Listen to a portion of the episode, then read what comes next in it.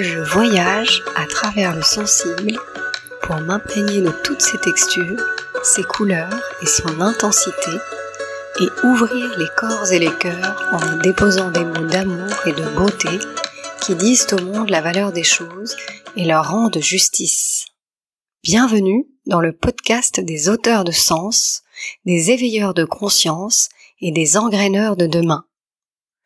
Autant de voix rassemblées en un mouvement militant en faveur du vivant, une matière vibrante qui de ses ondes grandissantes va souffler sur le monde un vent d'amour et de liberté et participer en toute humilité à la régénérescence du fascia planétaire, du tissu cellulaire de l'univers, comme des milliers d'étoiles.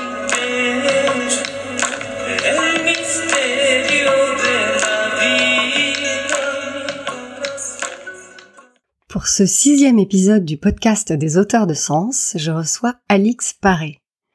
Alix est historienne de l'art, diplômée de l'école du Louvre et conférencière spécialisée en peinture occidentale du XVIIe au XXe siècle. Après avoir travaillé plusieurs années au Centre des Monuments Nationaux, puis à la Réunion des Musées Nationaux, elle déploie une activité indépendante d'écriture, de cours et de conférences. Alix a le don de faire voyager dans le temps de nous faire plonger dans l'histoire à travers la lecture d'un tableau, de nous emmener au-delà de l'image pour aller au-dedans, en ressentir la profondeur, l'épaisseur, le sens de chaque petit détail qui prend leur vie sous nos yeux. Un objet, un costume, une couleur, une posture, un geste subtil qui échapperait à l'œil de l'observateur amateur. Et la toile s'anime alors pour prendre les allures d'un décor de scène lyrique en trois dimensions, dans lequel nous nous promenons, le regard émerveillé. Redonner vie et sens à l'histoire par l'art, à une époque, à un contexte sociétal, à des événements marquants, à une atmosphère, un sentiment, au subtil et à l'indicible aussi, à ce qui ne figure pas dans les livres d'école, ces témoins de notre mémoire collective qui bien souvent orientent, omettent, font des choix de complaisance, ne rendent hommage qu'au convenable, qu'à ce qui nous préserve d'un trop grand bouleversement. Alix contribue à restaurer cela, les textures et tessitures invisibles, telle est sa médecine singulière. Regarder l'art d'une certaine manière pour éclairer le présent et imaginer des futurs souhaitables. Et je m'en vais la retrouver au Louvre maintenant, où nous allons parler entre autres de son dernier livre, Héroïne, dans lequel elle explore différents portraits de femmes, réels ou légendaires, au fil des époques et des civilisations. Tantôt terrifiantes, tantôt fascinantes, tantôt suscitant l'admiration, mais toujours inspirante pour les artistes, mais aussi pour la compréhension de notre humanité et de nos relations, et la façon dont un certain regard peut éclairer la transformation et tracer des chemins d'harmonie. Bonjour Alix. Bonjour. Merci d'avoir répondu à mon invitation. Alors nous sommes aujourd'hui dans, dans un de tes lieux de prédilection, le musée du Louvre, euh, qu'est-ce que qu'est-ce que ce lieu représente pour toi? Ce lieu, pour moi, c'est la maison mère. Quand on est historien de l'art, euh, c'est à la fois le lieu où j'ai fait mes études, puisque j'ai fait l'école du Louvre, le lieu où j'ai travaillé, puisque j'ai été embauchée et j'ai travaillé plusieurs années euh, en interne, et c'est le lieu où je viens à la fois apprendre et me divertir. C'est un mélange de loisirs et de professionnel euh, permanent. C'est un lieu que j'aime énormément. Alors oui, c'est assez, euh, c'est assez merveilleux d'être ici. Moi qui suis pas venue depuis longtemps. Et euh, j'ai un peu parlé de toi dans l'introduction, mais est-ce que tu pourrais euh, partager ce qui t'anime dans ton métier et à quel moment est-ce que tu l'as, à quel moment est-ce que tu l'as choisi et ce que tu défends à travers lui? Alors, ce qui m'anime dans mon métier, c'est la beauté des œuvres d'art. Euh, moi, j'ai toujours aimé euh, l'art. Euh, je me suis posé la question à quel moment j'ai choisi ce métier et je l'ai jamais vraiment choisi, mais en fait, je, je voulais être artiste quand j'étais enfant. Je voulais être peintre. je viens d'une famille d'artistes, donc j'ai toujours baigné dans le milieu artistique. Ça m'a toujours paru très normal d'aller à la fois au théâtre, au musée, voir des festivals, enfin, entre art vivant et patrimoine. Euh, et c'est vers 14 euh, ans que j'ai choisi d'étudier l'histoire de l'art. Euh, et vers 15-16 ans, je me suis dit que ça deviendrait mon métier. Et c'était tout à fait naturel. Donc j'ai choisi de faire l'école du Louvre et ensuite J'ai été conférencière, j'ai travaillé aussi ponctuellement dans des galeries d'art et maintenant j'ai une activité indépendante. Mais tout ça est venu de manière très naturelle. Je me suis jamais dit un jour ah tiens, j'aimerais euh, faire de l'histoire de l'art. En fait, j'aimais tellement la peinture depuis l'âge de 4-5 ans, hein, très très jeune, que je voulais étudier euh, les artistes qui avaient fait des peintures. Donc j'ai eu mes premiers livres d'histoire de l'art, j'avais 8-9 ans. Et euh, qu'est-ce que tu dirais aujourd'hui que tu cherches Qu'est-ce que tu cherches à transmettre aujourd'hui à travers ce métier-là? Moi, ce que je cherche à transmettre, je pense, c'est une certaine capacité à s'émerveiller euh, on est dans une société où il y a énormément d'images qui défilent, mais qui sont euh, des images euh, souvent euh, assez violentes, publicitaires, ou des, des, photos qu'on voit sur les réseaux sociaux ou même à la télévision.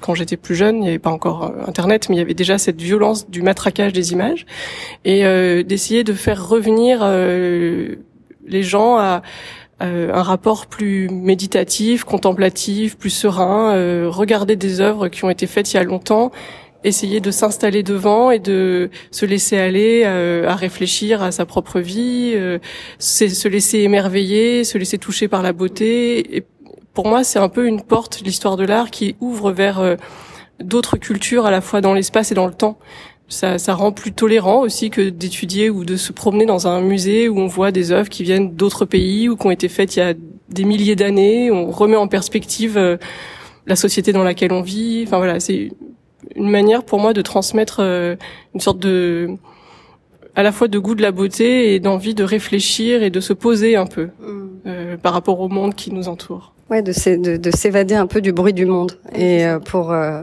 pour revenir à l'essentiel. Et tu vois là, ça me fait penser à un auteur que j'aime beaucoup, qui s'appelle Christian Bobin et qui est vraiment dans cette euh, voilà dans cette dans cette envie de dire arrêtez-vous et, et et regardez. Ouais. Et alors j'ai envie de te demander qu'est-ce qu'une héroïne? Parce que dans dans Héroïne, donc ton dernier ouvrage, tu dresses le portrait de femmes représentées dans l'art à travers l'histoire et inversement, des femmes qui appartiennent à la vie réelle ou au mythe, qui ont accompli des choses que l'on pourrait qualifier de d'extraordinaires. qu'est-ce qui a qu'est-ce qui a motivé ce choix?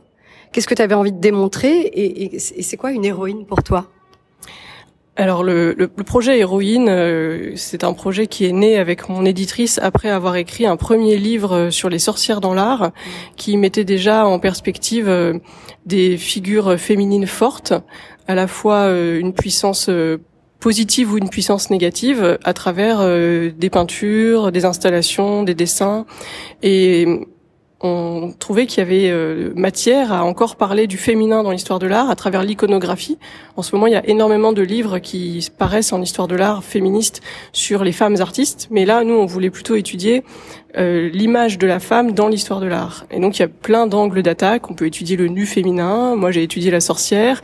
Et là, euh, on s'est lancé dans le projet des héroïnes, montrer qu'il y a des femmes particulièrement fortes ou exceptionnelles qui ont marqué leur époque, mais qui ont aussi euh, débordé leur époque puisqu'elles se sont inscrites dans la mémoire collective, et que ces femmes, elles ont été parfois des sources d'inspiration pour les artistes, mais les œuvres euh, sont peut-être un peu oubliées. Mmh. Et euh, alors que ce sont souvent des grands artistes ou ce sont des personnages incontournables qui sont représentés. Euh, donc euh, réexplorer euh, voilà ces, ces, femmes exceptionnelles. Donc la définition que j'ai choisie avec mon éditrice de, de l'héroïne, elle est double. La première c'est une femme mortelle, donc ce n'est pas une déesse, ça ne peut pas être la déesse Vénus par exemple dans l'Antiquité.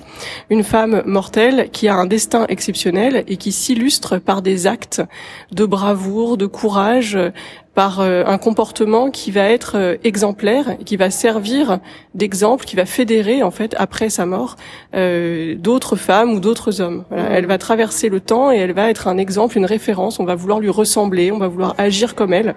Donc c'est vraiment une femme qui était dans l'action. Mm. En tout cas, qui a fait des choix, même si elle est passive dans certains cas pour l'époque romantique, elle est passive peut-être par choix. Elle a choisi de ne pas faire euh, tel ou tel acte. Voilà. Et la deuxième définition, c'est euh, le protagoniste d'un roman, euh, d'une pièce littéraire, d'une pièce de théâtre. On a des héroïnes de théâtre aussi qui sont fictives, complètement fictives, mais qui deviennent des références dans la mémoire collective. Mmh. Voilà. Donc, par exemple, on s'était posé la question beaucoup. il y a eu des grands débats avec mon éditrice sur la la figure de Marilyn Monroe. Mmh. Est-elle une ah icône ou une héroïne? Et moi, au début, je, je voulais pas la mettre dans les héroïnes parce que, euh, pour moi, euh, elle est célèbre pour son image, mmh. mais pas pour ses actes. Il n'y a pas, euh, elle n'a pas été euh, engagée, elle n'a pas été militante, elle n'a pas défilé dans la rue, elle n'a pas fait de un choix qui serait exceptionnel par rapport à une autre personne à ce moment-là. Elle est surtout connue pour son physique, sa plastique Ensuite, on s'est mis à s'intéresser à sa vie, à son caractère, mais euh, elle est plus pour moi de l'ordre de l'icône, donc l'image, que de l'héroïne. Donc euh, je voulais pas la mettre. Après on s'est dit qu'on allait peut-être la mettre et finalement on l'a retirée du livre. Donc elle n'est pas dans le livre. Hein. Mais c'est une question qu'on m'a souvent posée euh, après l'apparition d'héroïne. Euh, ah pourquoi il n'y a pas Marilyn Monroe? C'est fou, ça c'est intéressant. En fait, ça ramène au rôle modèle d'aujourd'hui. Et finalement, euh, moi, il y a un truc qui me tient assez à cœur, c'est qu'un rôle modèle ou une rôle modèle puisse être quelqu'un de palpable, de tangible, qui a fait des choses concrètes auxquelles on peut s'identifier. Parce que sinon, ça reste complètement, bah, justement, de l'ordre du mythe et de l'illusion. Et là, on est dans le rêve et, et, et on est dans l'inatteignable. Marilyn Monroe, personne, dans un sens, n'a envie de lui ressembler, mmh. parce que sa vie est tragique. Euh, elle meurt jeune, euh, elle était en souffrance psychologique, euh, donc elle était très belle. On peut avoir envie de lui ressembler plastiquement, mais on ne peut pas avoir envie de prendre sa vie pour modèle. Alors qu'une Joséphine Baker, qui a été résistante, qui accueillait les enfants, qui adoptait des enfants de plein de pays, qui avait un discours de tolérance, qui était proche des combats ségrégationnistes aux États-Unis, elle n'est pas seulement une artiste féminine, c'est aussi une combattante, Joséphine Baker. Voilà, donc pour moi, c'était là toute la différence et donc on a mis Joséphine Baker dans le livre héroïne. C'était, hmm. ça allait de soi. et elle a été panthéonisée et c'est mérité et c'est incroyable. Donc oui, oui. Ouais. Ah ouais, non, je, je, je, vois très bien la différence euh, que tu fais et je crois qu'elle est vraiment importante. Et alors là, j'ai il y a quelque chose qui me vient parce qu'on est rentré, euh, donc on est dans cette euh, cette cour euh, euh, pleine de sculptures incroyables. Et puis tu as mentionné en arrivant à Talente qui fait justement partie de ces oubliés euh, de, de l'histoire et, et, et, dont l'histoire est quand même euh, est, est, intéressante et édifiante aussi. Oui, Atalante, c'est une euh, héroïne que j'aime beaucoup et euh, moi, par déformation professionnelle, je ne savais pas qu'elle était oubliée. C'est-à-dire que comme j'ai fait des études d'histoire de l'art et que j'ai fait de l'histoire de l'art depuis très jeune, j'ai rapidement croisé Atalante. Euh, à 17-18 ans, je voyais qui était Atalante euh, dans un tableau. Et euh, ensuite, je l'ai étudié. Euh, il y a des sculptures, il y a des œuvres plus contemporaines.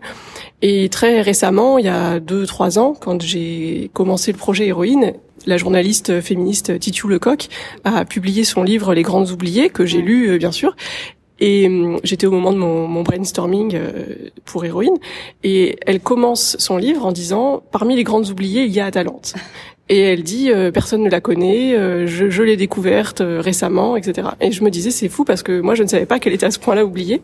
Et donc ça m'a un peu permis de me de me questionner sur qui euh, les gens connaissent, qui ils ne connaissent pas, et, et c'était important pour moi de faire figurer Atalante dans le livre parce qu'il y a plein d'œuvres d'art qui s'inspirent de son histoire et re-raconter cette histoire pour montrer que dans la mythologie gréco-romaine, il n'y a pas que des hommes, il n'y a pas que Hercule, Thésée, percé. Voilà, on connaît tous le Minotaure, euh, on connaît ces grands épisodes mm. très virils, très musclés. Mais Atalante, c'était une femme qui euh, était une héroïne, qui courait euh, extrêmement vite. C'était la plus sportive de tous les personnages de la mythologie grecque. la princesse aux pieds rapides, elle courait plus vite que tous les hommes. Et elle a participé à l'expédition de Jason et des Argonautes. Elle a combattu dans un combat à la lutte un, un homme, Pélée. Elle a gagné ce combat, donc elle était extrêmement forte physiquement, très agile. Elle a également euh, participé à une chasse au sanglier. Elle est la première à lui décocher une flèche, un sanglier qui est euh, monstrueux et que personne n'arrive à tuer. Et finalement, elle va euh, quand même subir la domination masculine puisque elle décide de ne pas se marier. Donc encore cette idée d'indépendance féminine liée à l'héroïsme. elle décide de se marier en fait seulement avec celui qui la vaincra à la course, mais elle sait qu'elle est invincible. Et il se trouve qu'un jeune homme, euh, Hippomène, va réussir à gagner à la course contre elle puisqu'il va jeter des pommes avec l'aide de la déesse Vénus, la déesse de l'amour. euh, des pommes d'or et Atalante, curieuse, va se baisser pour ramasser les pommes et elle va donc ralentir et elle va se faire doubler et donc elle va se marier ensuite avec euh, ce prétendant qu'elle n'a pas choisi mais qui a gagné par ruse contre elle et non pas par euh, capacité physique. Ouais. et puis je, je, je, trouve important de souligner cette notion de femme qui court. Tu vois, ça me fait penser au, au, bouquin de, de, au livre de Clarissa Pinkola Estes, évidemment. Mais donc il y a eu, il y en a pas eu beaucoup. Tu me disais tout à l'heure des femmes représentées euh, dans ce mouvement, euh, des femmes qui courent, quoi. Finalement, dans l'histoire de l'art, euh, il y en a pas tellement. L'histoire de l'art, surtout l'histoire de l'art occidental que moi je connais particulièrement et, et, sur laquelle je travaille, elle découle des modèles gréco-romains et euh, les modèles gréco-romains sont des modèles très patriarcaux euh, où la femme était cantonnée euh, à un rôle subalterne et donc elle était dans la société plus effacée que l'homme, plus dans le monde intérieur, celui de la maison et donc dans les représentations également plus statiques et plus couvertes. les femmes romaines étaient euh, voilées, euh, avaient des longues robes, etc. Alors il existe l'univers des dieux et des déesses, mais qui est un, un univers qui n'est pas le monde réel, qui montre euh, certaines déesses qui courent et encore mis à part Diane, la déesse de la chasse, qui elle court parce que elle a comme attribut la chasse et la forêt, euh, la plupart des déesses sont statiques. Minerve, Héra euh, sont des déesses tout à fait statiques. Donc Atalante est un peu une exception qui confirme la règle, mais ça prouve qu'il y avait quand même un besoin dans l'Antiquité d'avoir une représentation de femme active, d'une femme puissante, d'une femme qui court et qui n'est pas une déesse de l'Olympe. Hmm. C'est une héroïne. Euh, ensuite, dans l'histoire euh, de l'art, on a très peu de femmes en mouvement. On a d'une histoire très statique du corps féminin, euh, ensuite corseté, euh, dans une robe à baleine, etc. Comprimé. Comprimé, voilà. Il faut attendre le XXe siècle pour qu'il y ait vraiment le corps féminin qui soit très diversement représenté en, en art. Mais même le XIXe siècle euh, reste un siècle très difficile pour les femmes et dans la représentation des femmes. Hmm. Et alors j'avais envie de, oui, j'avais une question pour toi sur la notion d'archétype. Est-ce que parmi ces femmes que tu as choisies dans ce livre, quand on, quand on regarde ce qui a profondément motivé leurs actes, justement leurs gestes, est-ce qu'on peut, d'après toi, y voir des traits communs qui pourraient être archétypaux? Sur les archétypes, euh, le point commun de toutes les héroïnes, vraiment, c'est le courage. Mm. Après, comment va s'exprimer le courage euh, dans l'iconographie, dans la manière de créer des images euh, Il y a l'archétype de la femme armée. Ça, c'est vraiment quelque chose qui revient beaucoup. Et ce qui est intéressant, c'est de voir que, en fait, il y a toujours une dépendance au masculin. Dans l'histoire de l'art, il n'y a pas avant Frida Kahlo et Niki de Saint-Phal vraiment d'illustration de la puissance féminine qui soit pas reliée à la puissance masculine. C'est pour être héroïque, une femme doit être travestie en homme, en fait. Elle doit prendre euh, l'iconographie masculine traditionnelle et sortir de sa condition de femme. Euh, on a des exemples euh, internationaux parce que on a évidemment l'exemple de Jeanne d'Arc qui est très connue en France, qui est la femme armée par excellence, qui est travestie et d'ailleurs lors de son procès, elle va être arrêtée, elle va être condamnée entre autres pour travestissement parce que les femmes n'ont pas le droit normalement de se travestir et donc c'est tout le paradoxe aussi de notre société qui célèbre une femme euh, qui s'est travestie alors qu'en même temps les femmes n'avaient pas le droit de le faire. Il y a euh, dans la tradition chinoise euh, roi Mulan qui était travesti également pour faire partie de l'armée. Il y a eu des femmes samouraïs dont Tomoe Gozen au Japon qui étaient également travesties. Et à chaque fois, il y a un jeu dans la littérature ou dans euh, la peinture de l'époque pour faire une sorte de jeu ambigu entre féminité et masculinité, c'est-à-dire qu'on va mettre en valeur la chevelure qui va dépasser d'un casque, par exemple, on va euh, confronter une arme violente et rigide, un poignard ou une lance, avec la soie d'une robe, voilà, pour montrer qu'elles ont un mélange de féminité et de masculinité. Mais vraiment, ce qui est intéressant, je trouve, c'est le rapport de la femme héroïque au modèle masculin. On trouve aussi la thématique de la femme à cheval, par exemple femme à cheval, armée ou non armée. Euh, je pense à Lady Godiva qu'on a choisi pour la couverture, euh, qui n'est pas armée parce qu'elle, elle va défiler nue sur un cheval euh, pour prouver à son mari qu'elle est capable, eh bien, de, de, réveiller les consciences parce qu'elle elle veut lutter contre la levée des impôts, etc. Enfin, enfin l'augmentation des impôts. On est dans une légende médiévale. Euh, et en tout cas, on a choisi cette, cette couverture parce que c'est une femme à cheval comme un homme. Elle n'est pas en Amazone, mais elle est à califourchon sur son cheval, euh, et donc elle euh, mélange quelque chose qui est dans l'inconscient collectif encore attribué au masculin, et en même temps une très grande féminité parce qu'elle a une très longue chevelure rousse sensuelle, elle est nue, Et bon, la nudité permettait aussi pour la couverture un aspect assez intemporel. Elle n'est ni associée à l'Antiquité, ni à l'époque moderne, ni au Moyen Âge, mais un peu à toutes les époques. Donc en tout cas, voilà, le lien avec la guerre, l'armement et le cheval sont des de grandes constantes dans l'iconographie de l'héroïne européenne et extra-européenne. Mmh. Ah ouais, mais donc c'est ce que tu dis, euh, c'est qu'elle devait quand même emprunter des critères euh, ou des caractéristiques dites masculines euh, pour pouvoir euh, pour pouvoir exister en tant que telle. Avant l'émergence des féminismes vers 1870, euh, oui, je pense. Il y a, il y a, hmm. en fait, on a aussi euh, très peu de femmes artistes avant la fin du 19e. Et c'est à partir du moment où il va y avoir des femmes artistes qu'elles vont aussi porter un regard différent sur les femmes. Et donc elles vont représenter des héroïnes de manière différente. Euh, et ensuite, on va avoir au XXe siècle des femmes artistes féministes très célèbres. Je parlais de Frida Kahlo ou de Niki de Saint-Phal, qui elles vont célébrer vraiment la puissance du corps féminin qui enfante, qui euh, est aussi un corps courageux quand euh, le corps fait une fausse couche ou subit un avortement. C'est le cas de Frida Kahlo, qui est la première dans l'histoire de l'art à représenter la thématique de l'accouchement et de l'avortement de manière aussi et de la fausse couche avec le sang de manière aussi euh, crue et avec cette célébration du courage féminin qui là n'a rien à avec à, voir avec pardon le, le pouvoir masculin. Là, c'est vraiment complètement déconnecté.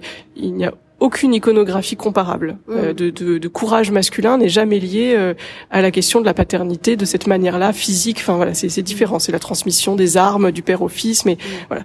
Et donc c'est vraiment le XXe siècle qui va bouleverser les codes en termes d'iconographie. Oui, et puis alors tu parles de donc la valeur courage, c'est la valeur quand même transverse euh, qu'on retrouve, mais ça me fait penser à oui, en fait c'est ce courage qui qui permet qui donne le pouvoir de et pas le pouvoir sur. En fait, on n'est vraiment pas dans un cet esprit de domination, mais de pouvoir faire les choses pour changer quelque chose euh, et apporter euh, apporter une transformation.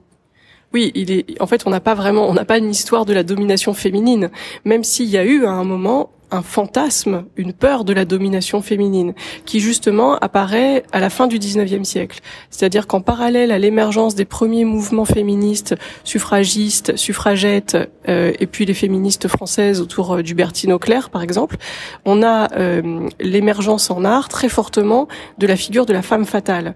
Certainement, la société étant en plein bouleversement autour de la question de la place de la femme, il y a une peur de l'ordre renversé ou de, du désordre dans la société. Et donc on se met à voir des femmes castratrices et dangereuses et dominatrices partout. On est aussi avec l'émergence de la psychanalyse et la figure de la femme castratrice, c'est très important à la fin du 19e, début 20e, on est en plein freudisme. Et donc là, il y a beaucoup de peintres qui vont euh, avoir une iconographie de d'héroïnes noires. On en a mis quand même dans le livre pour en parler, euh, notamment euh, Dalila qui va couper les cheveux de Samson. Donc c'est une traîtresse, euh, elle est courageuse, mais au service de l'ennemi. Voilà. Mais c'est aussi une histoire de l'héroïsme féminin parce que ça a vraiment irrigué le théâtre, la littérature et puis en ce qui me concerne, la peinture, le dessin, la sculpture. Donc il y a des héroïnes noires. On pense aussi à Salomé, par exemple, qui demande euh, la tête de Jean-Baptiste, qui est une figure très ancienne, biblique, qu'on trouve déjà dans la peinture de la Renaissance. Dans mon livre, j'ai mis un exemple de la Renaissance.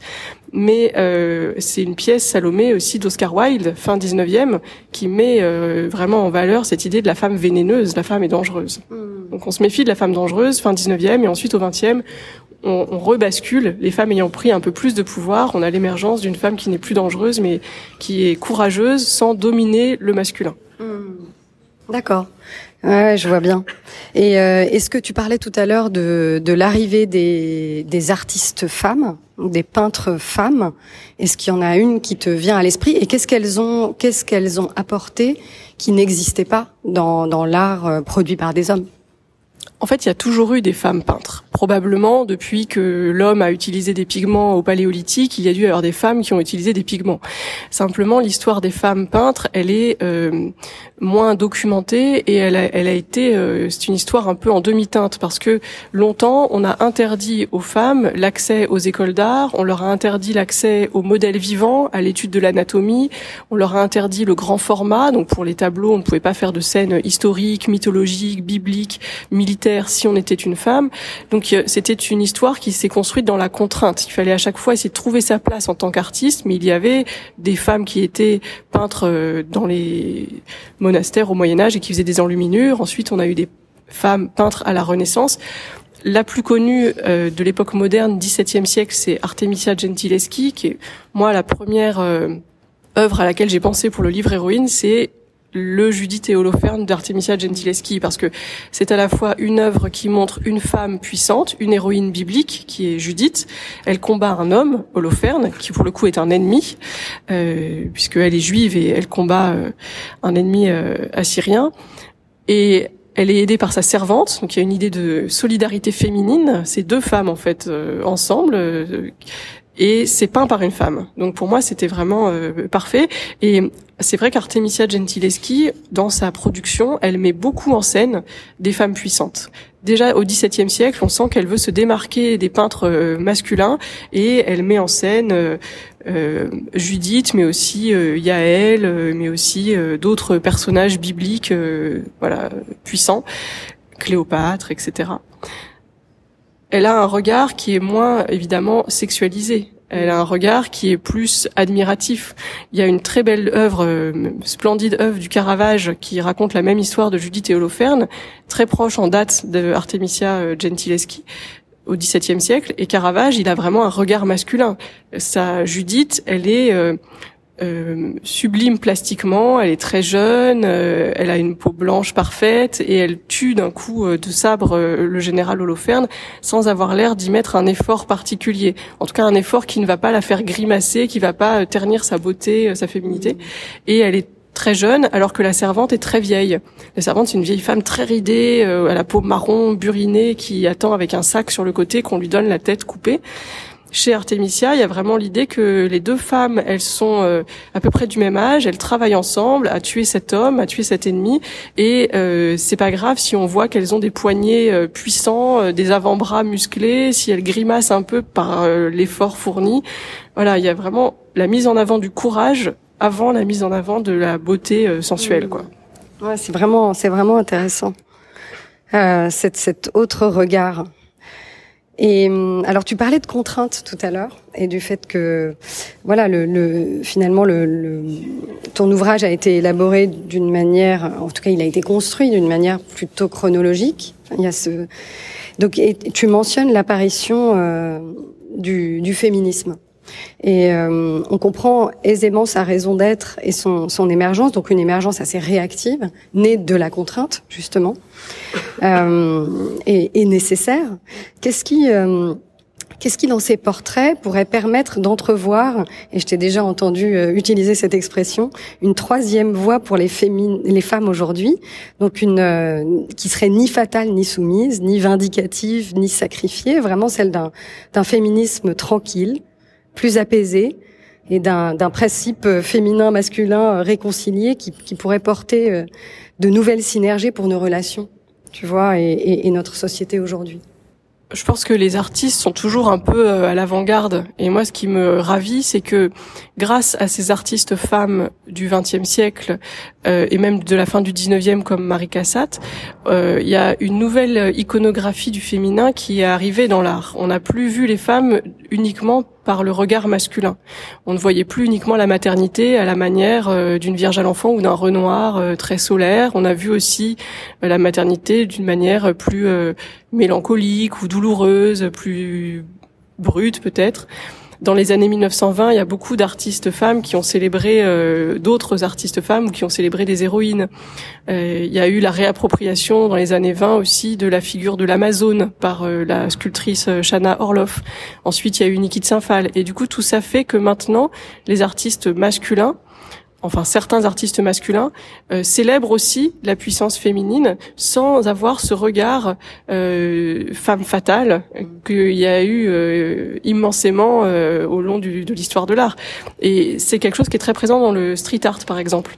Les street artistes masculins célèbrent leurs héroïnes féminines avec je, je, trouve une communion de pensée avec les féministes. Enfin voilà, les hommes sont féministes aussi, bien sûr, et du coup, il y a cet alignement qui se fait euh, et qui, qui, crée des images euh, qui sont euh, peut-être plus justes et plus équitables et qui, voilà, un artiste homme ne parle plus simplement à un regardeur masculin et une artiste femme à une spectatrice, une regardeuse, je sais pas comment il faut dire, euh, féminine. Le regardeur, c'est le concept de Marcel mmh. Duchamp, de celui qui regarde l'œuvre, hein, parce qu'une œuvre c'est pas vraiment un spectacle, donc euh, c'est toujours difficile d'avoir un terme. Euh, et aujourd'hui, euh, les, les collages, par exemple, street art de Joe Dibona, moi j'en ai mis un dans le livre sur Simone Veil. voilà, ça c'est une, une, œuvre qui est formidable, et c'est un artiste homme qui célèbre son héroïne, Simone Veil. Elle a été panthéonisée, donc à l'occasion de la panthéonisation en 2000 2018, il y a eu beaucoup de street artistes qui ont travaillé sur euh, sur son visage. Elle est associée par Joe Dibona euh, à Marianne, à l'allégorie de la République, mais on voit aussi d'autres collectifs, par exemple. Euh, il y a un collectif qui s'appelle Merci Simone. Il y a aussi un autre street artiste, C215, qui mmh. orne les boîtes aux lettres. Voilà. Et donc ça, c'est, je trouve, une, une des belles réussites du début du 21e siècle, c'est que maintenant le féminisme, il est partagé par des artistes hommes et des artistes femmes, mmh. et les héroïnes sont célébrées par des hommes et des femmes. De la même manière que certains héros masculins peuvent être célébrés aussi par des femmes. Mmh. Voilà. On, peut croiser comme ça euh, les, les, deux côtés et arrêter de d'opposer euh, mmh. les, les artistes et voilà et leurs héros. Oui, alors justement, tu vois, belle transition, euh, parce que tu es, euh, es sur le point de, de publier un nouveau livre. Il vient de sortir, ça y est. Euh, donc je donnerai les références à, à la fin de l'interview. Est-ce que c'est justement ce, cette idée-là qui t'a poussé à, à, à, traiter ce sujet du héros après avoir traité celui des, de l'héroïne? Les, les deux les deux livres sont nés en fait assez euh, conjointement. Mm-hmm. Euh, avec mon éditrice, on avait aimé travailler la figure de la sorcière et la figure du diable, et là, on s'est dit euh, l'héroïne, il faudrait aussi qu'il y ait le héros. Et il fallait pas faire un seul livre parce que malheureusement, si on avait fait qu'un seul livre, ce sont des petits livres avec une quarantaine d'œuvres, donc on peut pas tout mettre. Il y aurait forcément eu plus de masculin parce que dans l'histoire de l'art, numériquement, il y a quand même plus d'œuvres représentant des héros que d'œuvres représentant des héroïnes. Et il y a plus de héros connus du grand public, ne serait-ce que dans le répertoire euh, gréco-romain, que d'héroïnes connues du grand public. Donc il fallait séparer pour euh, donner une équité, pour faire un livre avec 40 héroïnes et un livre avec 40 héros, et qu'on puisse euh, comme ça se dire qu'il existait beaucoup d'héroïnes importantes, même s'il existe beaucoup d'héros euh, masculins importants. Et pour les héros masculins, on voulait sortir aussi de cette euh, domination de l'homme blanc euh, qui en fait est né dans l'Antiquité gréco-romaine. cette l'Antiquité gréco-romaine, c'est pas simplement la domination du masculin sur le féminin, c'est aussi la domination du grec sur l'esclave, la domination euh, de l'homme âgé sur euh, le jeune. Enfin, il y a tout un système de domination dans la société euh, antique qui a infusé jusqu'au XXe siècle. Et on est sorti courant 19e siècle progressivement euh, des colonisations, de l'esclavagisme. On, a un regard qui s'est complètement ouvert sur euh, les hommes et on a trouvé intéressant d'ouvrir aussi l'héroïsme masculin. Donc dans le livre Héros, euh, on a choisi beaucoup de héros issus soit de du continent africain ou de la diaspora africaine euh, aux États-Unis. On a choisi des héros qui incarnent euh, une idée de paix, de tolérance. Alors évidemment, il y a Gandhi qui a inspiré euh, Henri Cartier-Bresson. Il y a euh, Nelson Mandela, euh, il y a euh, Martin Luther King, il y a beaucoup d'œuvres d'art euh, d'artistes afro-américains qui se sont emparés de ces thématiques-là.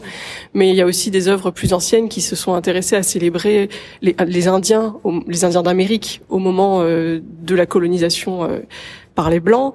Euh, il y a des œuvres qui nous racontent aussi des héros euh, indiens, japonais, iraniens. Enfin voilà, il y, a beaucoup à dire sur l'héroïsme masculin en dehors toujours d'Hercule, de Thésée, de Persée que j'aime beaucoup, mais qui sont des arbres qui cachent une grande forêt très riche, très variée de héros et d'héroïnes. Et donc dans le livre Héros, on voulait qu'il paraisse après pour pas euh, donner l'impression qu'on donnait la primeur au masculin. Dans le livre Héros, j'ai écrit un encart qui renvoie au livre Héroïne pour montrer vraiment que c'est un diptyque de livres et que je l'ai conçu ensemble. Et voilà, je l'ai conçu ensemble, mais ce n'est pas un livre miroir non plus. C'est-à-dire que ce n'est pas parce que dans mon livre il y a à la page 12 euh, Pénélope qu'il va y avoir à la page 12 euh, Ulysse. Enfin, voilà, mmh. c'est pas construit avec euh, des couples de héros et d'héroïnes. Hein. Beaucoup d'héroïnes n'ont pas d'amants ou de héros n'ont pas d'amantes ou de femmes. Donc c'est pas conçu comme un binôme vraiment miroir, mais c'est complémentaire. Mmh. Oui, et puis tu vois, moi, ce, ce, que je trouve, c'est que avec ces deux ouvrages, euh, tu offres une voie de réconciliation à plein de niveaux c'est-à-dire la réconciliation euh, euh, dans l'histoire déjà, de réhabiliter euh, des, des, femmes artistes, des femmes héroïnes, euh, et puis aussi la, réconciliation, une voie de réconciliation aujourd'hui pour euh, le, le, le, masculin et le féminin, et qui, qui, qui va quand même dans le sens d'une d'une complémentarité. Donc ça, je trouve ça vraiment intéressant. Oui, bah de toute façon, pour moi, euh, il n'y a pas de féminisme sans homme. Mm. Euh, c'est inconcevable pour moi euh, que le féminisme soit uniquement une affaire de femmes. Ça a été important que ce soit peut-être uniquement une affaire de femmes à certains moments clés de l'histoire, peut-être la fin du 19e, les années 60-70, des revendications qui sont très liées au féminin, euh, le droit à l'avortement, dont je parle avec Simone Veil dans le livre. mais désormais, on doit tous éduquer nos filles et nos fils dans une perspective féministe, selon moi, euh, et le genre n'a plus à voir avec l'engagement en fait. Mm. Et donc j'aimerais que ces livres que j'ai faits et qui sont conçus pour être lus à partir de la fin de l'adolescence, le lycée, on va dire. J'aimerais qu'ils puissent être dans certains euh, CDI de lycée, par exemple, et que certains garçons et filles puissent les feuilleter et se dire ah bah il n'existe pas comme héros que des hommes et que des blancs, par exemple, et que dans l'histoire de l'art, même ça nous le prouve. Et ça, c'est mm. intéressant. Enfin, en tout cas pour moi, ça m'intéresse, quoi. Ah ouais, je trouve ça vraiment vraiment intéressant. Et alors j'avais une question sur euh, justement puisqu'on est dans ce dans cette idée des héros et, des, et des héroïnes, ce serait quoi un, un, héros ou une héroïne moderne On en a déjà, je trouve. Enfin, pour moi, Simone Veil, ça reste vraiment une héroïne incontournable de de notre 20e siècle, début 21e, parce que la panthéonisation euh, en 2018, euh, elle ouvre le 21e siècle. Euh, et donc, je pense que les, les, personnes qui actuellement sont très engagées, que ce soit un engagement euh, écologique, un engagement féministe, ils sont en train de construire leur histoire et on saura s'ils sont devenus des héros malheureusement à la fin de leur vie. Hmm. Parce que le héros, c'est celui qui passe à la postérité. Une des définitions du héros, c'est de traverser le temps et de s'inscrire dans la mémoire collective. Donc malheureusement, il faut être mort. Mais hmm. euh, donc actuellement, il y a certainement beaucoup de gens qui qui ont une vie euh, qu'on jugera dans 50 ans, 60 ans, une, une, vie exemplaire, et on voudra se réclamer d'eux comme comme exemple. Mm. Mais il faut attendre un petit peu. Ouais. Et si on s'intéresse à justement l'écriture de nouveaux récits pour notre société et pour notre humanité, euh, on parlait du courage tout à l'heure. Est-ce que tu, est-ce que dans ces héros et ces héroïnes de tes livres, euh, il y a des d'autres attributs qui te viennent et qui seraient nécessaires aujourd'hui à insuffler euh, euh, dans, dans, les, dans les récits euh, qu'on a envie de construire pour un meilleur avenir, justement? C'est une question vaste. Moi, je, oui, non, je pense que ce qui est important aujourd'hui, c'est la diversité de, de représentation du mm. héros. Euh, C'est-à-dire que le héros, en fait, il a cette particularité, c'est vraiment la définition antique du demi-dieu, hein, d'être à la fois quelqu'un d'inaccessible et quelqu'un qui ressemble à tout le monde. Et donc, ce qui est euh, intéressant, je pense, c'est une société qui célèbre des héros divers, donc avec des âges différents. On peut avoir un engagement à à, 12 ans, à 14 ans, je pense à Greta Thunberg parce que c'est une figure qui est très contestée. Mais moi, je suis très intéressée de me dire, est-ce que dans 30, 40, 50 ans, comment on la verra? Est-ce que on se dira, elle a été une héroïne ou est-ce qu'elle aura été complètement oubliée?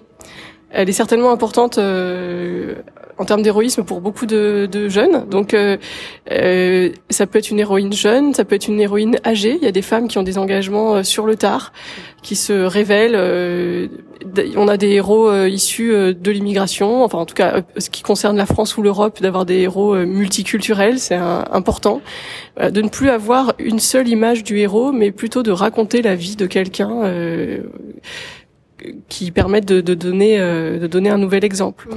Aujourd'hui, on est dans une société où tout va très vite. Alors, on propulse parfois au rang de héros un joueur de foot. Euh, on, va le trouver exemplaire, mais en fait, ça ne tient pas. Euh, on a souvent dit euh, Zidane, c'est le nouveau héros, par exemple. Dans les années 98-2000, euh, on ne parlait que de lui. Il y a même eu une exposition sur les héros qui s'est tenue à la Bibliothèque nationale de France, qui s'appelait d'Hercule à Zidane. Enfin, il y avait Zidane dans le titre. Et aujourd'hui, peut-être qu'on le mettrait plus dans le titre. Alors voilà, moi je, je pense qu'il faut toujours attendre un petit peu avant de, de qualifier les héros, mais avoir des représentations iconographiques variées. Mm. Il y a, y a, plus l'idée de l'homme musclé en armure qui combat la bête ou le dragon. Voilà, ça c'est vraiment euh, de l'ordre de des contes et légendes, mais ça peut plus aller avec euh, des mm. représentations contemporaines, je pense. Mm. Ouais, j'aime beaucoup cette idée de, de diversité. Je crois que ça me semble assez euh, essentiel, justement. Et euh, alors j'ai une dernière question pour toi. Je me demandais si ces hommes et ces, ces femmes dans tes portraits, dans tes ouvrages, pouvaient parler, en tout cas certains d'entre eux peut-être. Quel serait leur, leur message pour les hommes et les femmes, et peut-être pour le monde aujourd'hui? À quel nouveau euh, mythe ou récit est-ce qu'ils pourraient nous, nous inviter moi, je pense que ce qui est frappant dans l'histoire euh, ancienne de l'héroïsme, c'est euh, que ce sont des gens qui n'ont jamais eu peur de l'engagement. Et ils n'ont pas non plus peur de mourir pour leur engagement. Et on est dans une société où la mort fait beaucoup plus peur que dans les époques anciennes, parce que la mort est moins présente. Euh, les gens meurent moins statistiquement. Euh, il n'y a plus la peste noire. Euh, on ne meurt plus à 50% en bas âge entre 0 et 3 ans. Enfin voilà, la mort n'est plus aussi présente dans la société. Et du coup, euh, les gens n'ont pas spécialement envie de mourir et, ne sont plus vraiment prêts à s'engager pour une cause jusqu'à la mort. Cela dit, en ce moment en Iran, on a quand même des femmes qui sont prêtes à mourir. Et ça, c'est vraiment très intéressant. On est avec des héroïnes aussi là qui sont en train d'émerger euh, très fortes. Euh, et ça secoue un peu d'ailleurs le monde occidental qui est qui se repose euh, avec des pseudos engagements. Hein. Et moi, je pense que oui, la plupart des héros de ce livre diraient n'ayez pas peur de mourir, allez jusqu'au bout. En fait, la mort n'a pas d'importance. Ce qui a d'importance, c'est l'action que vous menez avant de mourir. Mm. Beaucoup de personnages ont des morts héroïques, et c'est aussi ça fait partie de la, thématique du héros, de la mort héroïque, la mort exceptionnelle, euh, féminin ou masculin, hein, le héros. Mais mourir sur le bûcher comme Jeanne d'Arc, euh, voilà, euh, c'est une parmi tant d'autres, mais. Mourir empoisonné, euh, etc., etc. Ou alors marié de force, enfin, mm. une, vie qui est ensuite réduite, mais ne pas avoir peur d'aller au bout de de son engagement ou de ses capacités mm. physiques. Ah oui, mais je pense que l'engagement, c'est vraiment un beau mot de la fin euh, de cet entretien. Et tu vois, tu parlais de, de Greta Thunberg tout à l'heure, et je pense que, ouais, je pense qu'elle, elle est assez engagée. Voilà, elle est, elle est engagée jusqu'à je pense peut-être pouvoir euh, se laisser mourir. Et d'ailleurs, elle l'a, elle l'a, elle l'a démontré. Donc ça, c'est vraiment, euh, c'est, vraiment intéressant aussi, surtout à l'âge qu'elle a, où on a quand même toute une jeunesse très désabusée, euh, qui n'a absolument aucune conscience de ce que c'est qu'un danger imminent. Puis à côté de ça, des êtres probablement hypersensibles qui émergent depuis quelques dizaines d'années et qui sont dans cet engagement plein entier euh, voilà, donc l'engagement, ouais, ça me semble euh, ouais, une belle valeur, une belle valeur à, à promulguer. Oui, l'engagement et le fait de ne pas avoir peur, quoi. L'absence de peur aussi. De peur. Mm. Ça, c'est un grand, euh, un grand thème parce que je pense que tout ce qui, à la fois, les gens ne s'engagent pas, mais ils sont pétrifiés. Oui, c'est ça. En réalité, c'est intéressant de noter ça, cette dichotomie, euh, euh, mm, l'absence de peur. Mm, merci Alix. Donc je rappelle que ton livre Héroïne, publié aux éditions du Chêne, est disponible en librairie et sur Internet aussi, à la FNAC ou sur Babelio, que donc Héros vient de sortir. Il donc là, le voir à la librairie. Ah ouais, ça y est. Il vient d'être mis en rayon. Ah bah écoute, on va, on cette semaine. Génial. Ah bah ça c'est une, c'est une bonne nouvelle. Et donc dans toutes les, autres, librairies, Fnac et etc. Et puis tu parlais et ça je trouve ça vraiment euh, intéressant aussi. Il y a également ton ton livre sur sur Gustave Doré, donc fantastique Gustave Doré, qui euh, qui est en cours de reparution. Donc ça, t'as une, ça y est Oui, oui. Ouais. Euh, Gustave Doré, c'est un livre que j'ai coécrit avec une conservatrice de la Bibliothèque nationale de France il y a deux ans. Enfin, il est paru l'année dernière et il était en rupture de stock et là, il est à nouveau en librairie. Et le lien avec les héros et les héroïnes mm. est, bien présent euh, parce que Gustave Doré c'est un illustrateur. Et en fait le projet héros héroïne est aussi venu après que j'ai écrit sur Gustave Doré euh, en me plongeant dans toutes ces histoires qui mettent en scène tant de héros et d'héroïnes euh, parfois oubliés parfois encore très connus des contes de Perrault des fables de La Fontaine de l'enfer de Dante enfin voilà. Et donc il y a beaucoup d'histoires à raconter. Le fil mm. conducteur ce sont les histoires. Mm les histoires. C'est aussi mon domaine et j'aime beaucoup ce fil conducteur. Et donc en réalité un triptyque quasiment. Fantastique Gustave Doré, héroïne et héros. Donc euh, merci beaucoup. Euh, J'indiquerai tous les, bah, je mettrai tous les liens euh, dans dans la biographie écrite euh, du podcast. Et euh, merci pour cet entretien d'une grande richesse. Moi j'ai appris, j'ai pris un cours d'histoire de l'art en accéléré. C'était c'était très chouette. Et merveilleux.